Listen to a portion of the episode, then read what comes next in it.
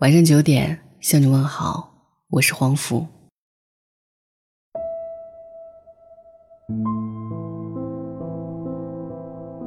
关注喜马拉雅故事节，享受超值大礼，还能免费收听更多的精彩故事。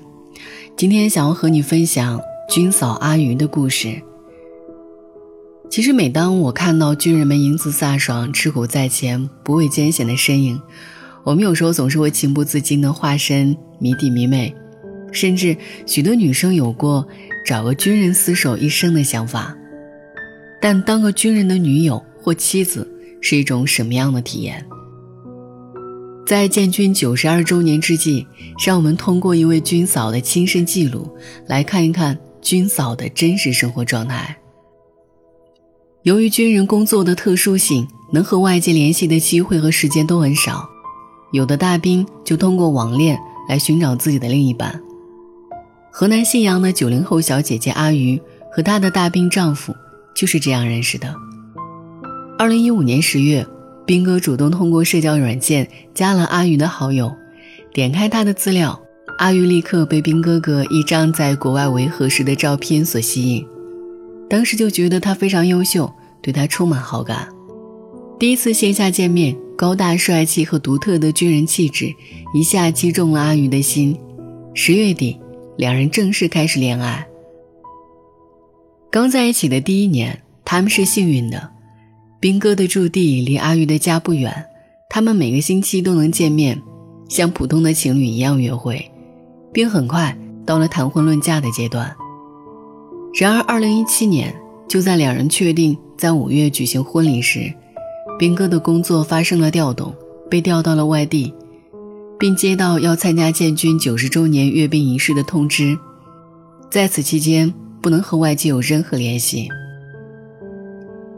就这样，确定好的婚期被搁置了。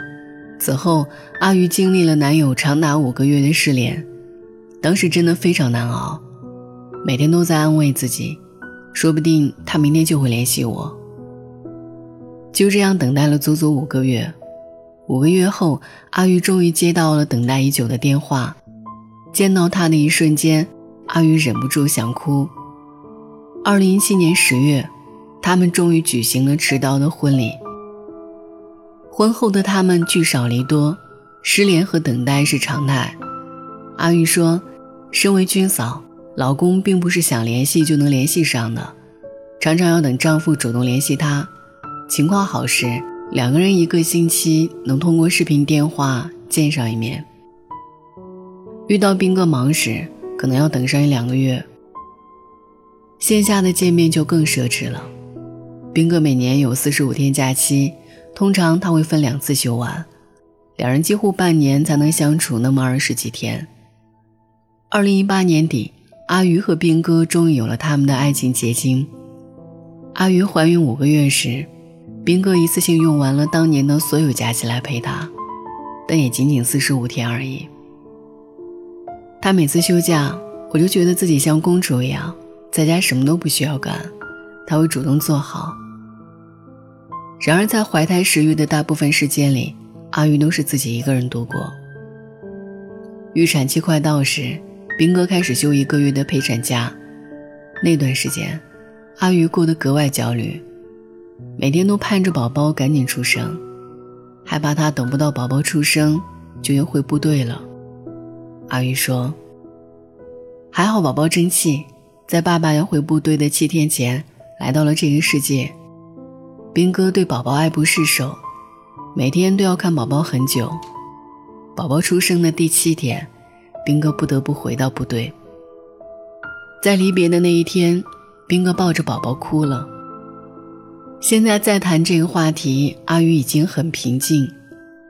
决定和他谈恋爱、和他结婚时，我就已经做好了心理准备，接受他这种工作的特殊性。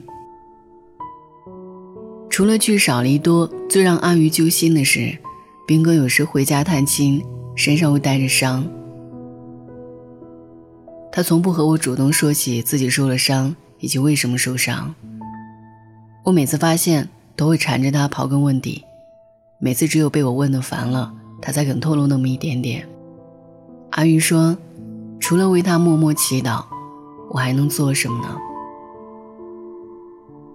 斌哥曾和阿玉提起过，为了更稳定和正常生活，他想过转业，但被我拒绝了。